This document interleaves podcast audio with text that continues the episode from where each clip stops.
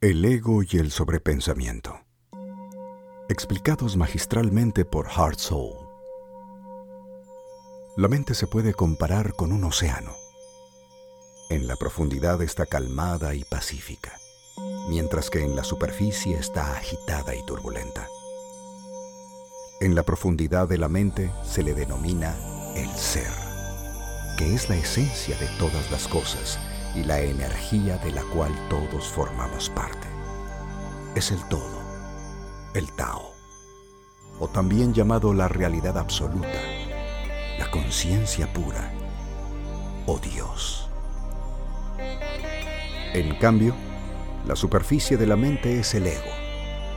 El ego es la identificación con el yo físico, mental y emocional es cuando nos identificamos con nuestros pensamientos, nuestro cuerpo físico, el mundo que nos rodea y nuestra propia historia de vida. Surge entonces un falso sentido del yo, un personaje ficticio al cual llamamos ego.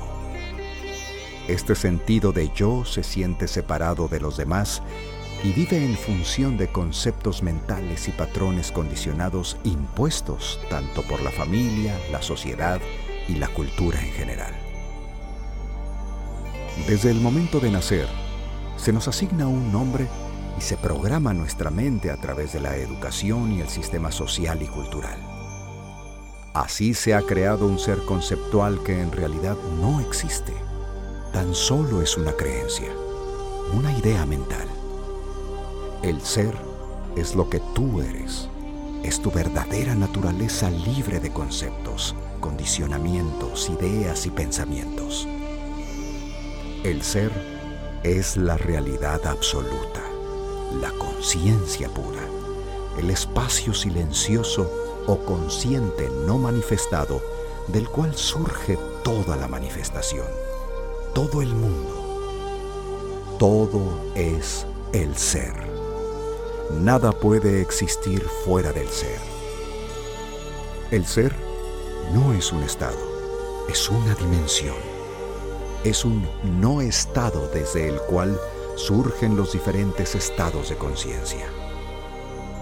Podemos decir que desde la paz y el silencio absoluto surge un movimiento mental creando un mundo manifestado y una existencia dual. El ser siempre es, es permanente, atemporal, ilimitado e infinito. Del ser surge el movimiento mental, dando forma a los diferentes estados de conciencia, los cuales coexisten mutuamente. Este movimiento mental está formado principalmente por pensamientos, los cuales son impermanentes, están sujetos al tiempo y son limitados y finitos. Cuando vivimos desde el ego, simplemente nos identificamos con el pensamiento y surgen emociones. Si creemos que lo que percibimos y vemos es la realidad, surgen todo tipo de ilusiones, percepciones erróneas y dolores que han permanecido ocultos en nuestro interior y que salen a la superficie cuando se da una situación concreta en la vida. En cambio, cuando estamos en el ser, vivimos la realidad tal y como es. Esto solo es posible hacerlo en el momento presente, justo en este mismo instante, aquí y ahora. Vivir en el ser es permanecer como presencia consciente, sin tiempo es la dimensión vertical, que es la realidad. La dimensión horizontal es la de la mente, en la cual hay pasado y futuro. La dimensión horizontal es la ilusión. El ser humano vive entre estas dos dimensiones, la vertical y la horizontal, las cuales forman parte de la dualidad y de la totalidad del Tao. Si te identificas con la mente, toda tu realidad será una ilusión. Son percepciones erróneas creadas por ti mismo, a una de las adicciones de las que nunca se encuentra suficiente información en los medios.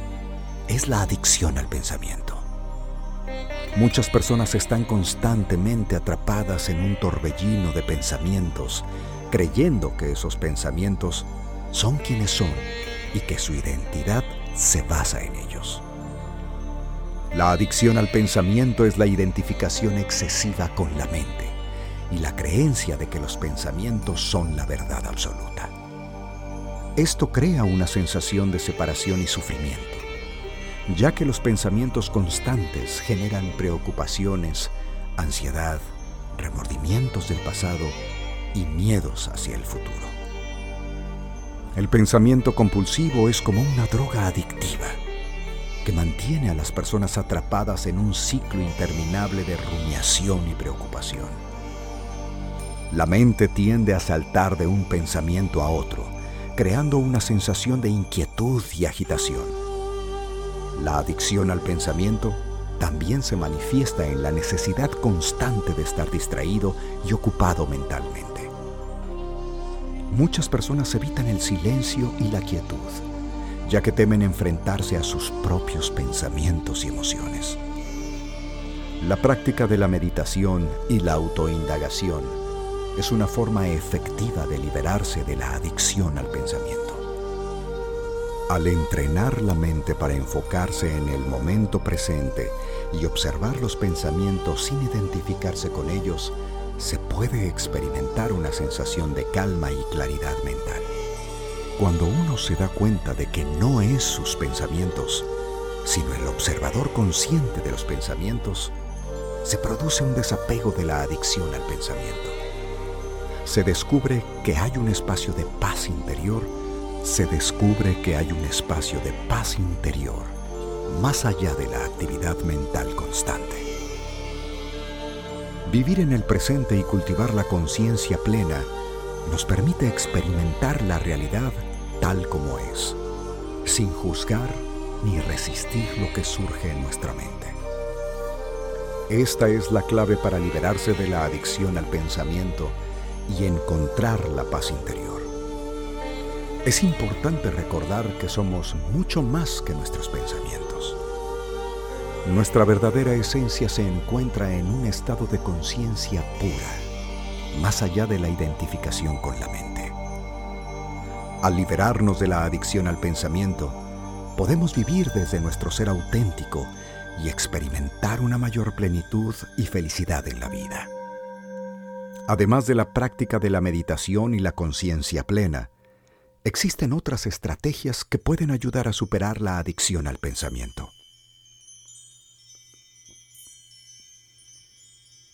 Una de ellas es aprender a cuestionar y desafiar los pensamientos negativos o distorsionados. Muchas veces nuestros pensamientos pueden ser irracionales o estar basados en suposiciones falsas. Aprender a experimentar y cuestionar la veracidad de nuestros pensamientos nos permite liberarnos de su poder y encontrar una perspectiva más equilibrada. Otra estrategia útil es practicar el enfoque consciente. Esto implica dirigir conscientemente nuestra atención a actividades o experiencias presentes como la respiración, los sentidos o el entorno que nos rodea. Al estar plenamente presentes en el momento actual, podemos disminuir la tendencia a divagar en pensamientos compulsivos. El cultivo de la gratitud también puede ser beneficioso.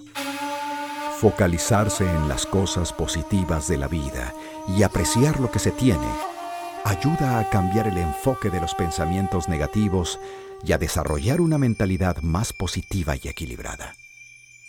Además, es importante cuidar de nuestro bienestar emocional en general. Esto implica establecer límites saludables, practicar el autocuidado y buscar apoyo cuando sea necesario. El cuidado de nuestras emociones y necesidades básicas ayuda a reducir la intensidad de los pensamientos y a encontrar un mayor equilibrio mental.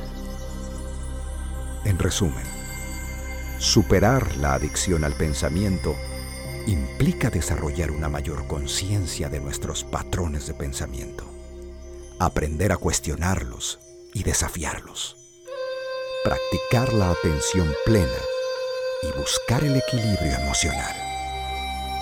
Con el tiempo y la práctica, podemos liberarnos de la identificación excesiva con la mente y encontrar una mayor paz y claridad mental.